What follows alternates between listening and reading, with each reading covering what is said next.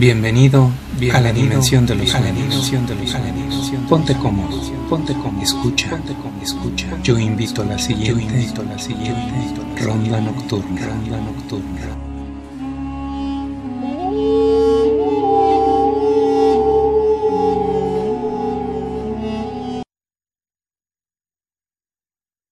La caja.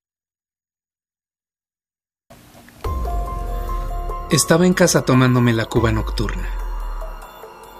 Recordé que tenía que hacer una compra de víveres rápida para el desayuno del día siguiente, pues no había nada en el refri para preparar. Dejé a mis hijos ya dormidos. Tomé mis llaves, mi teléfono y 200 pesos. Tendría que ir al centro comercial que está abierto hasta las 12.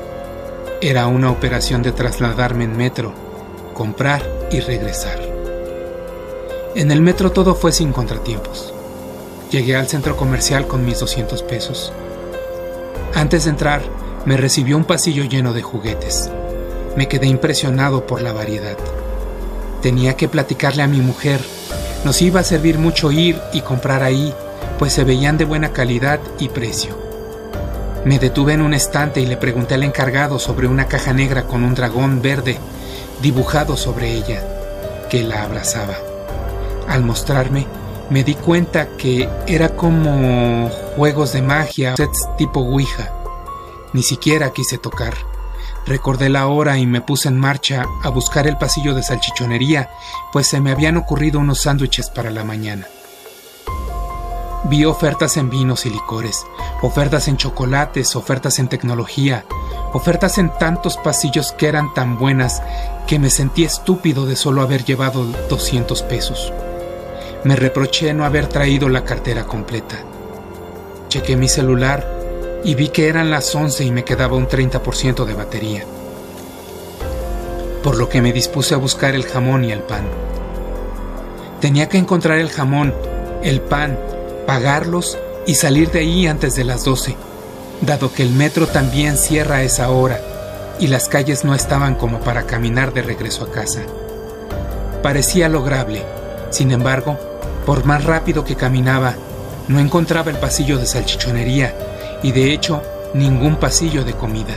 Para colmo, me perdí en el centro comercial. Por la hora, no había a la vista clientes ni personal a quien preguntarle nada. Caminé casi corriendo entre los pasillos, francamente desesperado por la situación. Mi celular marcaba las 11.30 y 15% de batería. Decidí dejarlo del desayuno y buscar la salida. De otra forma no tendría cómo regresar, dado que por la zona tampoco quería tomar taxi.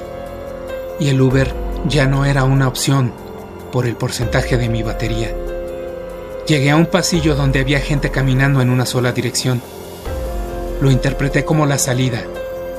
Así que caminé rápido en ese pasillo. Noté que había consumidores perdidos igual que yo pero el pasillo llevaba a la sala de empleados de la tienda. Era un pasillo largo. Llegué al final, donde encontré a los empleados, y volví a interpretar que la dirección contraria del pasillo me llevaría a la salida. Trotaba. Ya no quería ver mi celular, ni la hora, ni el porcentaje. Para mi felicidad, sí. Llevaba a la sala. Me tranquilicé. Empecé a caminar otra vez. Antes de salir me di cuenta de que había alguien conocido en una situación similar a la mía.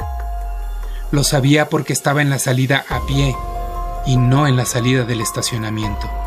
Le hablé. Hola Alex. Era Alejandro Alvarado. ¿Te perdiste? Sí, ca. Yo también. Salimos a la calle. El centro comercial estaba muy grande y total que ni encontré lo que estaba buscando. Me pasó lo mismo. Sí, mano.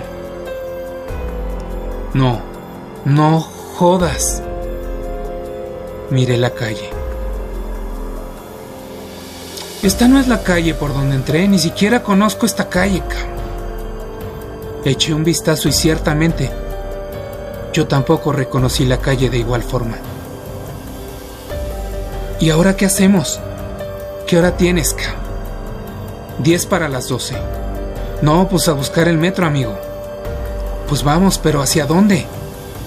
No tenía ni idea de qué camino tomar, hasta que vi a un anciano. Me acerqué, lo saludé, le pregunté por el metro.